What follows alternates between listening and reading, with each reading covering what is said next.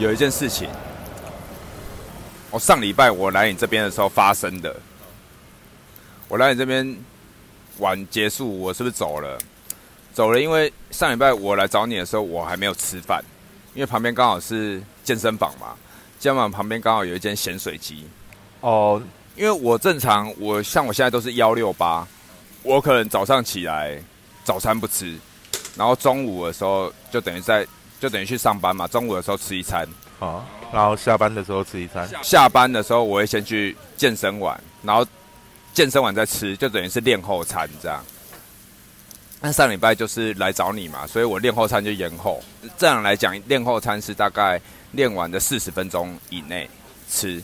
那我想说没有关系，好，那我是练完以后我吃啊，我吃的内容的话，我正常都会两颗水煮蛋，然后加个。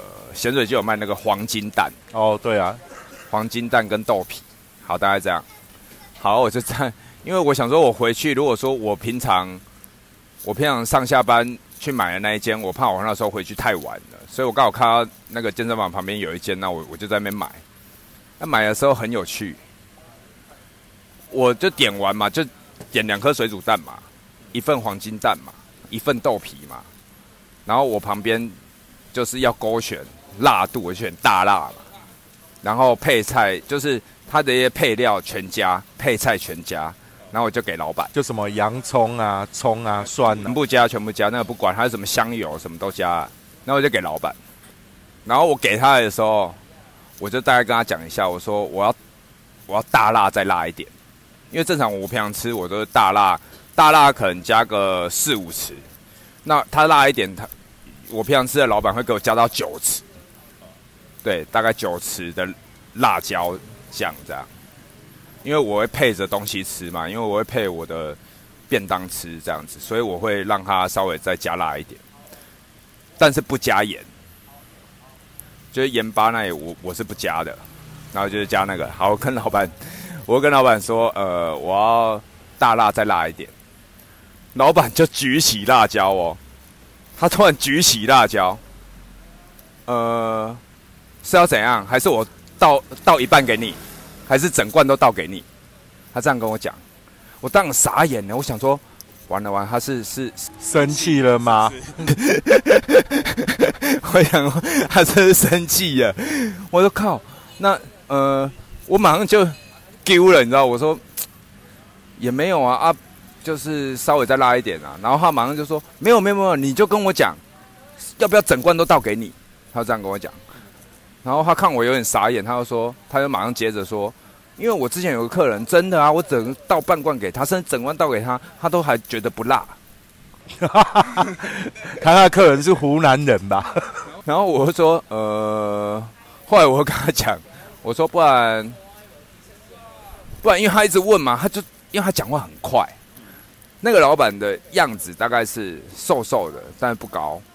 然后感觉是有在练的，他有有一些肌肉的线条，然后黑黑的，他可能是那个啦，健身房的顾客啦。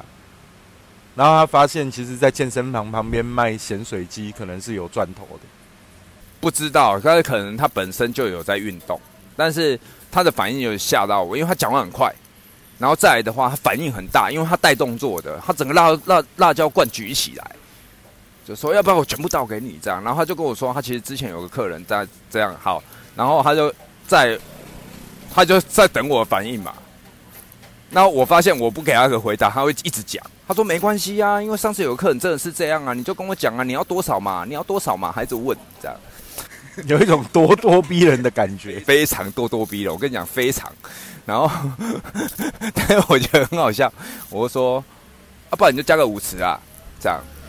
因为我一直傻眼，我乐在那边，大概看他表演，真的看到看他看到表演，我发现实在不行了。因为他真的一直在表演，他不停的哦，一直讲啊，旁边还有客人点的东西，他不做，那客人也在那边等啊。然后他就是因为他他不会边动作边跟我解释，你知道吗？他跟我解释已经带动作的，所以他要停下他手边的工作，他就跟我讲，我一看旁边的客人在等，我很不好意思，你知道吗？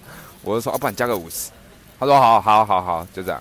我看他消停了嘛，开始要动作了嘛，然后我不知道，我我可能觉得他是不是压力太大，我想要安慰他一下，我说呃，客人很难搞，对不对？这样，我就讲这句话，后来我后悔，为什么？只要不停了。哦，没有啦，不是客人很难搞，来，我跟你讲，就开始这样咄咄逼人。他手上拿刀在切上一个客人的东西，有没有？然后刀子举起来在那边跟我讲这样哎。但是因为我隔着他那个摊子，然后他又戴着口罩，所以他讲什么坦白讲，我真听不清楚，不清楚，我不知道他讲什么，我就呃，我是傻了啊，因为我发现他现在反应这么大。他说没关系，你要多辣，你跟我讲啊！我跟你讲真的，你就跟我讲，他我就照他原话讲哦。他还讲说，你知道吗？这个辣椒我上次才换过一个什么椒，我换换过另外一种辣椒，然后你知道那个要怎么套？他还跟我讲怎么套呢，连秘方都跟你讲就对了。对对对，跟我讲怎么套，然后还跟我讲说，那我跟你讲，高雄市人，只有哪一间哪一条路上那一间它是用鬼椒，那个才会辣。那我们一般这种辣椒有没有辣椒来怎么样？他就这样跟我讲，还跟我讲说，你知道吗？辣椒涨价，我也没有给你们涨价啊。那客人来半罐，我也是倒半罐给他，还是这样对？真的，从我在那边等他坐上一个客人到到做我的，就是他一直在表演。他是 他终于上一个客人做完，诶。他上一个客人做到一半，边跟我聊天，然后之后再做那个客人要加香料的时候，他还会跟那个客人在表演。他例如说：“哎，你看哦，来，你看这个东西。”然后他就加很多。对他其实他是有他自己的表演欲啦。我后来发现真的很像是这样。他就说：“哎，你看哦，你看这个东西。”加很多，他说这样够意思吧？他就是他就是想要让大家认同他，我觉得好炫哦！你知道他那个带动作的感染力，而且他又有点带表演，然后讲话那种语气咄咄逼人，很强势。他又让你回答，然后你又看他这样，然后他就说：“你看吧，这样对不对？”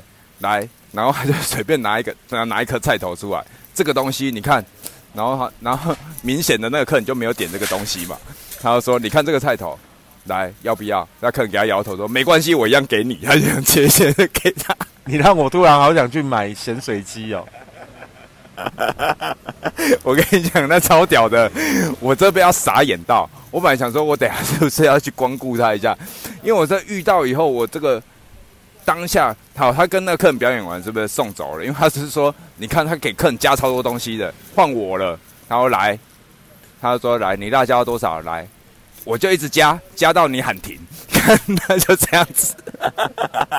所以最后是有整罐倒进去了吗？没有，我还加个五折。我说好了好了好了，然后他说来，你要不要吃带有点酸度的？那个它有柠檬嘛？好来，我这样倒倒到你喊停，他就这样啊。所以他其实他他内心里面可能有一个。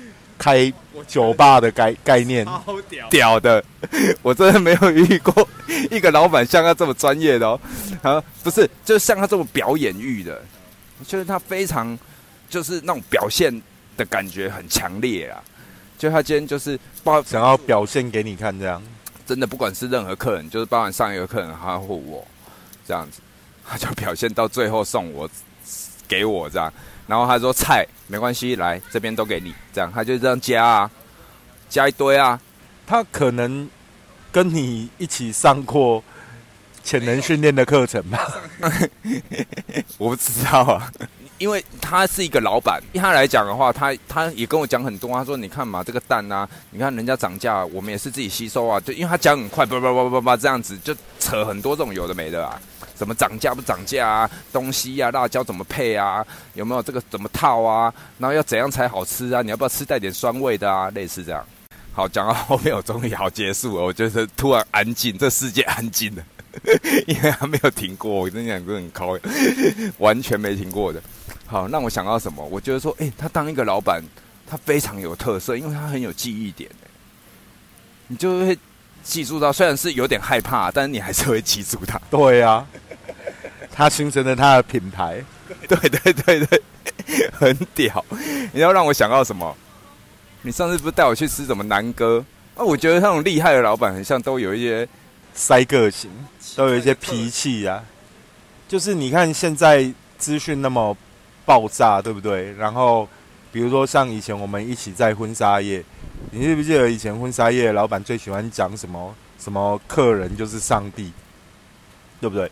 啊，这，客人是衣食父母啊他，一直顾着服务，可是你一直顾着服务，就代表你会缺失什么品牌性格？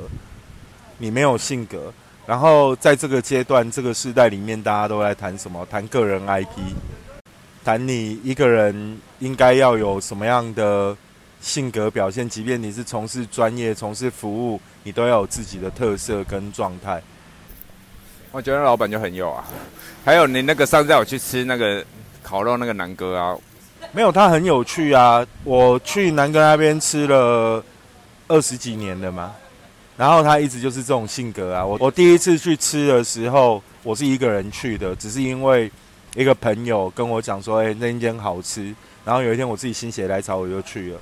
然后去了之后，我点了两样还三样东西吧。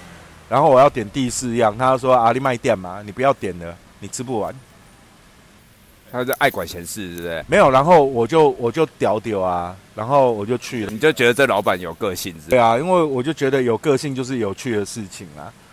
后来你发现，后来我上次去了，发现那个老板不是有个性的，他是没有办法接受有人在他面前东西吃不完，然后生气，是不是？也有可能啊，也 有可能啊，因为他很有趣啊。我一个我一个朋友，他从台北下来高雄工作，然后以前我带他去过，然后他也去那边。他那一天他工作完，他也去那边。后来他朋友也是摄影师，然后他去，他就想说啊，那就外带一点回去旅馆吃嘛，去旅店吃。然后他就跟南哥点的东西，然后说要外带。南哥就说啊，外带你有卖，你有卖店嘛？不给外带的意思就是因为他就觉得他的烧烤就是你要现场吃才会好吃啊，他不允许他的东西在你手上变难吃。这这很屌哎、我那朋友他就后来他就在现场就在烧烤摊，然后打开他的电脑开始处理照片。然后边吃，对啊，啊，我觉得对啊，做一个店或者做一个陶给，你又不是做那种很大流水量的商店的时候，对你就是要有一点自己的性格啊，不然你怎么活着？然后活得很没立场啊，对不对？然后像南哥他就是很有趣啊，我们年轻的时候去吃，像他的花枝丸特别好吃，哦，我上次去，他说他不卖啦、他不卖啦啊、他不烤了啊，因为他觉得烤花枝丸也北合啊。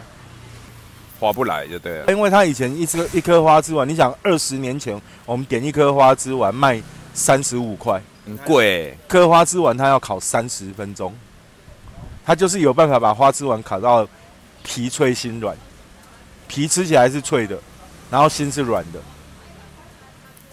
但是要烤三十分钟，对，它就是要烤三十啊，三十五块它还北河，啊，当然美和啊，你光烧瓦斯你怎么美和？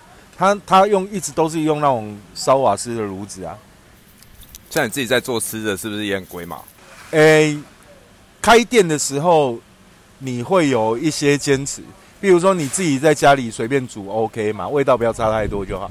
但你如果要开店，你就得让它标准化，因为记得我那时候你在长沙开店，然后我那时候在其他公司，然后我也有去去找你嘛。你昨天跟我讲说你的德国猪脚到底要怎样？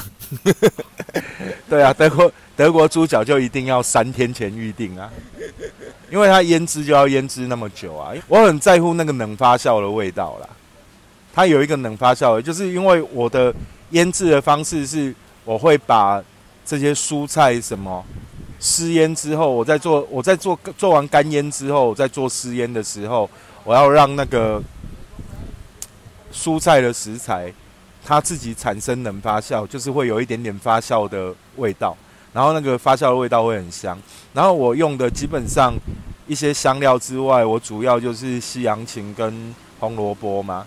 那它在啤酒的浸泡里面那种冷发酵的过程里面会产生一种梅子香，然后那种梅子香其实很难取代。就配啤酒下去，对啊，对啊，就是黑皮跟跟这些蔬菜料跟一些香料下去腌制。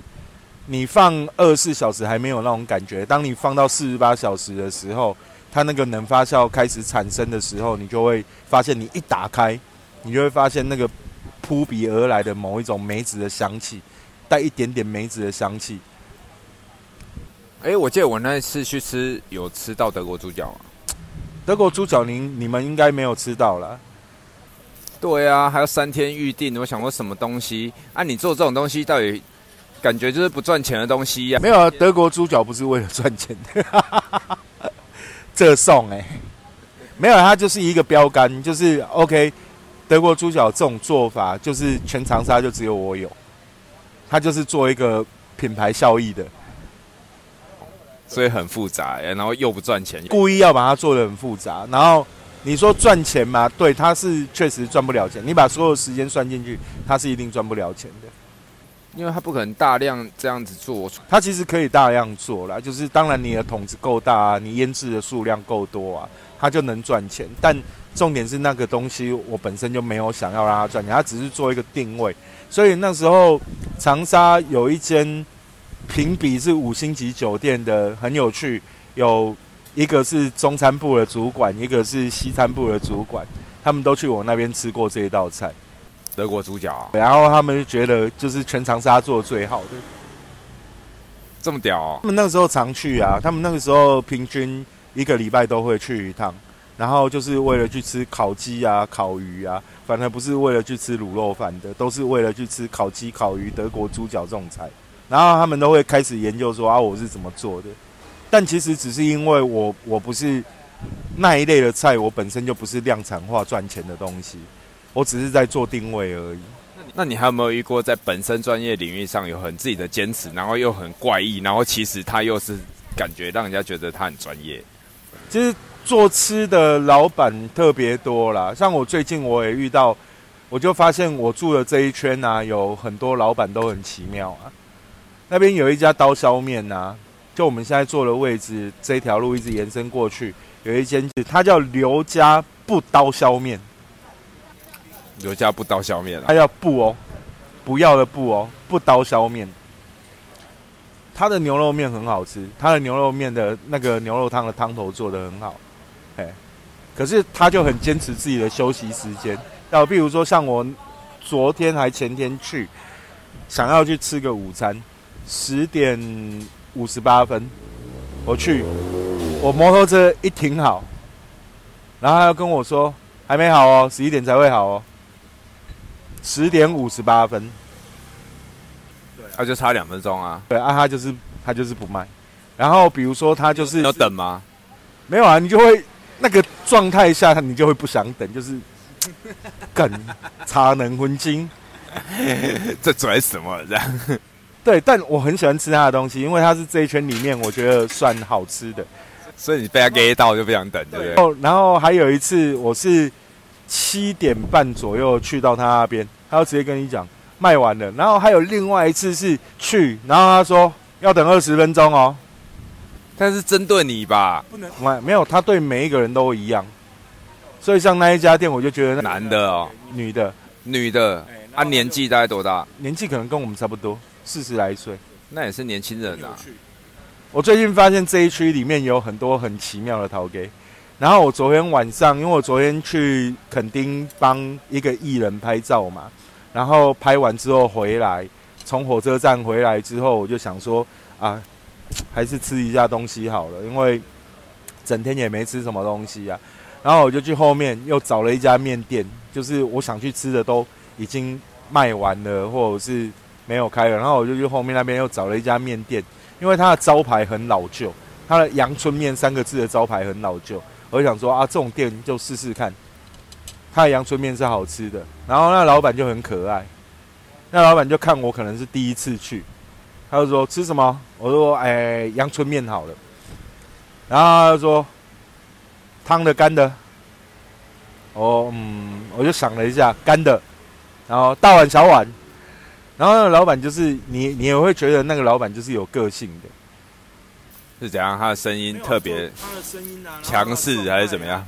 不是强势，他会他会把，他会引导你。我觉得他卖面是专业的，你要汤的、干的，你要大碗、小碗，诸如此类的。我觉得像这种这种陶哥都会让我有很多这种开店的人很屌哎。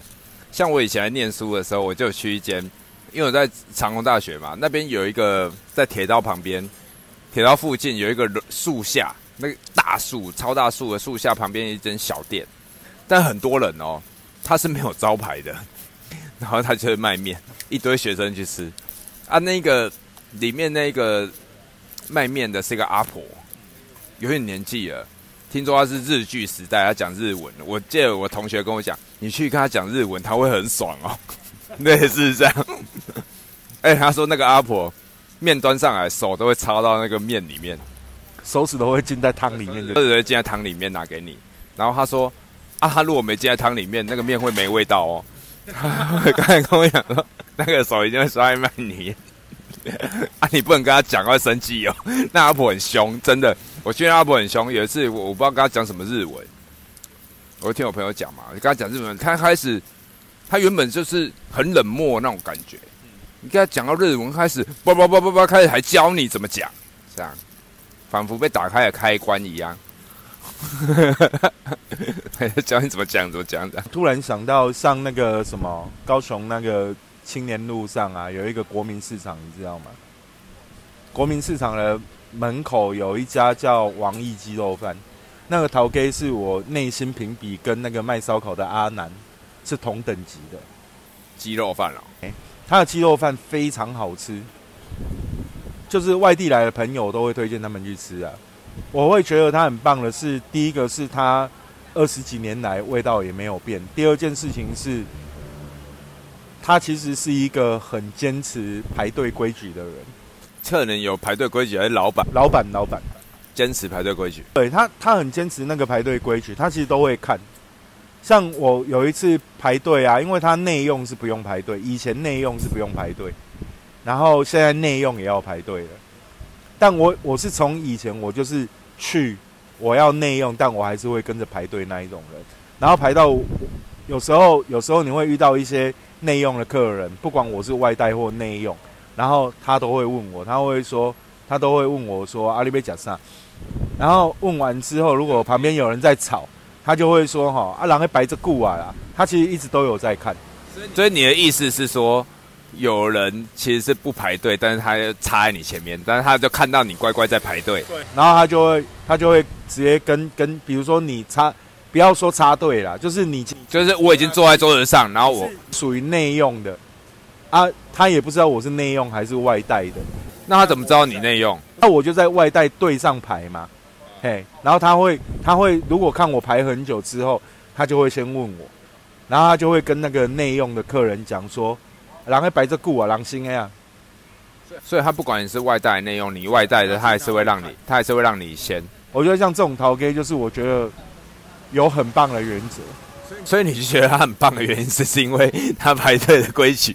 不是啊，因为他第一个，他味道二十年来他没有变啊，他没有因为它红了之后就变嘛。就比如说某一家卖鸭肉很出名的，卖鸭肉饭很出名的，像这几年我回来，我就觉得它味道就变了。它就不像以前我们在吃的时候那种味道了。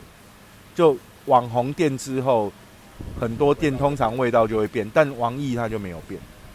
然后他反而把规矩调整了，就是啊，不管你内用或者是外带，你都要排队，就是属于尊重、公平的，而且很尊重客人啊。插队心里也会不一定是插队，就比如说你，即便你是要外带，然后你那边排很久。然后人家内用来了，马上就有东西吃。看多了你也会被送啊，对不对？然后最近我又发现，像住的地方附近啊，就是那个你买咸水鸡那一条，再往里面走，有一家店很酷。他每天他只卖一样东西，他今天要么不就是卖拉面，不然就是卖咖喱饭，是他选择的。他很酷的原因是因为他下午五点开门，五点开始卖。然后我昨天其实第一家是去那一家店，然后我去的时候七点半已经卖完了，卖完了他就是卖完了，他可能他就是没有备料了啊，他就是卖两个多小时，他卖完了就是卖完了，基本上他就是卖完为止。可是这种店我觉得很酷啦，因为他你看哦，他一个摊子有四到五个人一起做，他一天才卖这两三个小时，然后一份餐就是一百多块。然后他每天他只卖一样东西，他今天如果是卖饭，他今天就卖饭；他如果今天卖的是拉面，他就卖拉面。他没有再让你选的，就做他自己要的。生意很好，我觉得这种店就是会都会让我觉得很酷。很有个性的店。对啊，就是我也不求多啊，但那一家那一家店年轻人做的啦，味道是不错。但我觉得有一个缺陷，它就是没有我们刚刚讲到这些老陶 gay 的那种很鸡巴的个性，所以他们其实对客人的服务态度是很好的，但是你感觉就少了一个味道，这样就少了那少了那个鸡巴苦。少了一个要被人家鸡巴的感觉，就感觉他要他要十点坏，你才会觉得他很好的店就是这样子啊，他就是有那个七八气啊，然后你就会觉得哦，干太有个性了，妈一定要吃到那种感觉。聊什么啊？我吃吃看，没有到。就那一家店虽然是很棒，但年轻人开的，他们的态度比较好，然后你就会觉得，对，就是少了那种我们刚刚讲的像南哥啊，或者是你说那个卖。甘追鸡的陶鸡啊，他会，他会，他会左右你，他他不会让你就是说你要怎么吃，他会跟你讲说应该要怎么，不会让你予取予求啊。对对对，你得照我的规矩来吃我的东西，照我的规矩来。他有可能只是为了想要左右你而左右你，但你就对他印象特别深刻。一定会的啊，那种一定会印象特别深刻的啊，怎么那么鸡巴陶鸡生意还那么好？看。像有时候我都会问南哥说，有时候去我就会问南哥说，看阿阿兰你开那么久了，南哥你开那么久了，怎么都没有客人觉得你很靠北啊？啊，我看那老板就是也是就是很老实的样子啊，他应该不会跟跟你讲一些有没的吧？随和啦，他很随和，哎呀，他很随和，但是他有他自己的坚持，他有他自己的立场，所以我一直才会觉得说真的啊。人就是要有立场才有灵魂呐，你没有立场就没有灵魂啊你像这种店，你就会觉得它是有灵魂的店呐，有没有？因为你去，你要让阿兰靠背被他左右。呃，哎，我自己炸飞机完来，你帮我夯啦。他就说可能我不坏的，还带外食，想太多了，是是？没有啊，所以那个就是对啊，朋友来高雄玩必去的一家店就是。阿南的烧烤店，二十年来没变过。有很多店的老板都很有趣啊，哎，他们都会有自己的坚持，他不会让你就是在那边有的没的，甚至你有一些动作还看不惯。我记得我去过一间店，但是我觉得是很不好的感受啦，就是他看你在抽卫生纸，因为有像我有有时候有小带小朋友去嘛。小朋友都弄了身上，到时候是干嘛？你就抽卫生纸擦嘛。他看你抽抽抽，一直抽的时候，他就感觉他的心在滴血，他就会阻止你，他会没送。你浪费他的卫生纸，卫生纸，卫生纸，他又不能跟你收钱。你已经很明显的感受到他视线给你带来的压力。但我觉得店都还是要有一些自己的性格在了，会。比较迷人一点，因为你没有办法去满足所有的人啊。你如果你想嘛，如果你现在你自己做做做一家店，你难道还想像以前在婚纱公司这样子做事吗？就什么来都好，什么都可以，什么都怎样，在地上爬，对不对？对啊，但不可能啊。对啊，谁也不想这样做事啊。我觉得很多都是很多会自己出来当老板的，也是就是不想要被拘束啦。不想要看人家脸色办事啊，对啊，所以他们会觉得说应该要怎么做事，所以他们干脆自己做。对啊，然后每一个人其实也都会有自己的理想跟做法。因为你在做事情的方式，做那个什么德国猪脚，你根本就没有在考虑要赚钱啊，你就是多复杂用多复杂。有其他赚钱的东西啊，所以那一家店其实很快就赚钱了。只是说我刚刚就讲了，德国猪脚它的目的就是为了什么？做好店的定位。因为它是一个工序比较繁复的东西，而这种工序繁复，它会训练每一个工作的人，他维持一定的技能水准。但比如说其他的东西，我们就可以速度很快，然后它的量产化模组就可以很快。对啊，就比如说我控吧，我老控应该控一 day 吧，还是不可能应该在一起，对，不一样，那个是有很深的思考。思考你一家店存在定位的状态。对啊，我记得我在高雄有去吃过一间蛋饼店，那个也是人家带我去的，然后他就是说，他去之前有跟我讲，他说这个就是在网络上人家说很有名，但他只是老店，就也是没有招牌的。你一进去，他就是卖蛋饼。然后我点了，对不对？点了，我说哎有没有辣椒？没有辣椒。里面就一个男生的的老板，男生，然后再有一个年纪比较大，很像那个男生的妈妈，但男生的年纪也感觉是有五十岁左右。可能超过，对，但是他就说没有辣椒，他会偷听我们在讲话啊，因为他旁边刚好他就就在那边煎台嘛，对他就在煎蛋饼，然后我就刚好坐在他前面，就是煎台前面的那个桌子，那我们在聊，诶，那有酱油啊，那是不是有辣椒？哎，这种没看到，要不要问一下？这样的旁边就传来声音，没有辣椒。这样子的，然后外面有客人，因为那一间也是，就是在网络上有名的吧？啊，有人就会开这边说，哎，那我是不是要蛋饼可以加什么的？那个客人直接问老板，老板就跟他没有，没有卖那个，就等于是说，假设你蛋饼，然后再加个香肠，他可能卖香肠，蛋饼夹香肠，他就然后没有，没有那个，对，他就类似这种这种感觉。就是你要不你就是点蛋饼再点香肠，你要我加在一起不可能啊！这 类似这样，你知道吗？就大概这么凶。香肠跟蛋饼是不能混在一起吃的，但是他感觉就是有一点，就带着怒气，就是他是有怒气的，你能感受到他的怒气，就是那那那种情绪这样，这样他会好吃哦。不知道啊，但是我吃起来是蛮好吃的。就是当我们把情绪传递到食物里面，但是他的那种情绪不是针对在他的食物的东西上，他是针对各种奇奇怪怪其他的要求，他一律拒绝。就是你今天跟我讲说要除了我卖的东西、我提供的东西以外的任何要求，他都拒绝。我就是没有辣椒就没有啊，这就是他的立场啊。对，你要我这个合在一起就不行。所以还是有立场才有灵魂。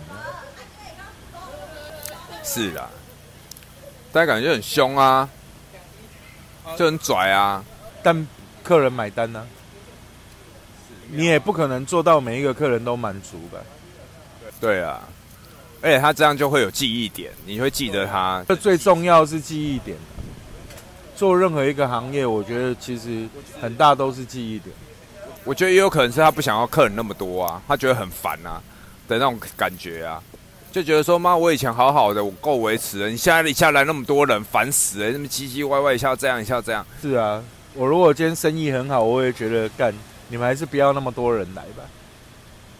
烦死了！对啊，我一个月我就想拍照十天就好，你们不要啊，一个月帮我挤到十五天、二十天的，我就会觉得干好烦哦。可不可以给我一点空间那种感觉？那你干脆一个礼一个月做一天就好了啊，烦死了！如果一个月做一天能够收到二十万也 OK 啊，对不对？我一个月拍一天，然后收到二十万，然后其他花十五天再帮你修片，我 OK 啊，我 OK 啊。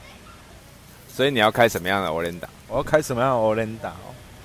最近对对，所以你会干问错了啊，姑啊！所以你为什么 为什么想要录 Podcast？因为想要开一个 onda。那你想要开什么样的欧联达？想开一个什么样的欧联达？可能开一个稍微鸡巴一点的 onda 吧。鸡巴什么啊？我要德国猪脚的欧联达了。好啊，卖德国猪脚欧联达也可以啊。但是德国猪脚没有，你就一个月卖一天呐？不是，这样这样卖不动啦。这样卖不动啦，不然要怎样？你要把那个德国猪脚放在欧链的锅里面控汤，然后还要每次来客人一来坐下来，你就把它捞起来给他看一下，你看我的汤东西德国猪脚来控，然后再把它放下去，然后我准备架。他说他写的控诶，不写的架。而且讲三缸以后再来架，啊，你要爱先付钱哦，无唔是你的啊，要先付定金就对了。这样子，不然那一颗德国猪脚怎么卖得掉？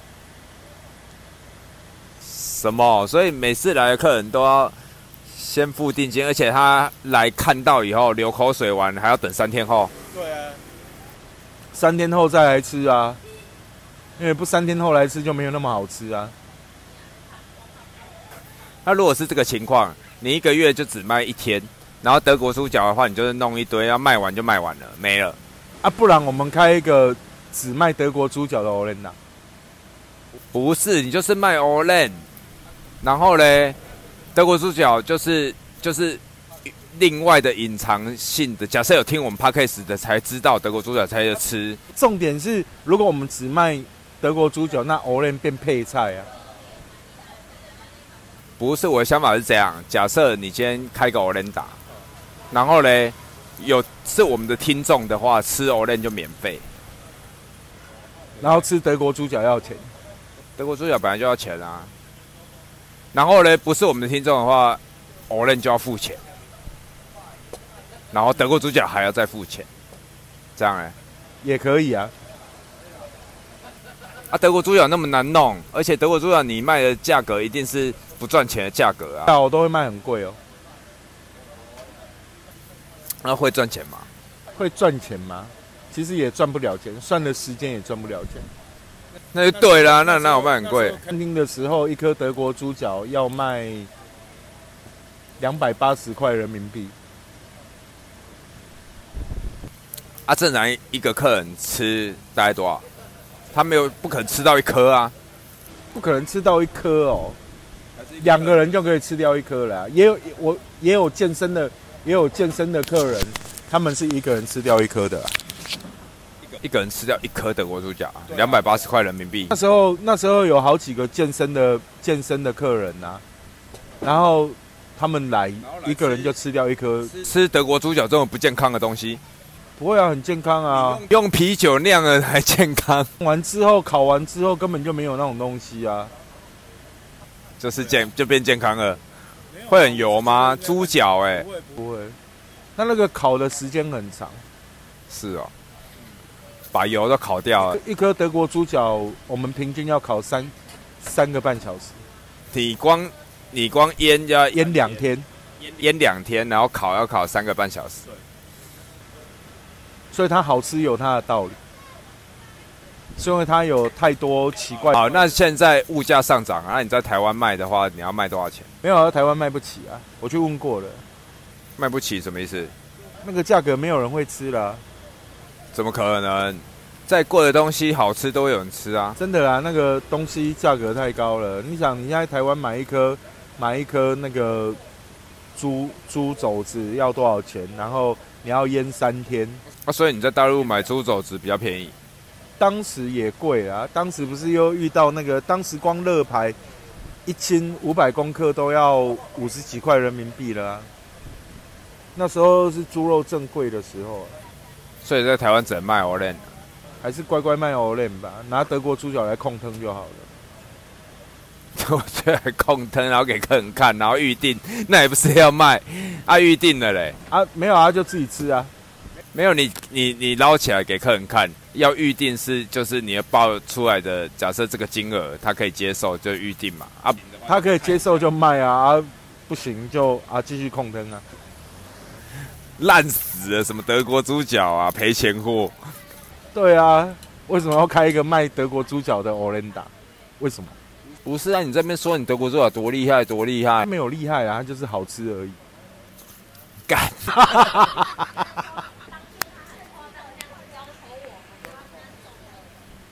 好了好了，不要吃不要吃，烦死了。好了，你有机会可以吃啊，你有机会可以吃啊。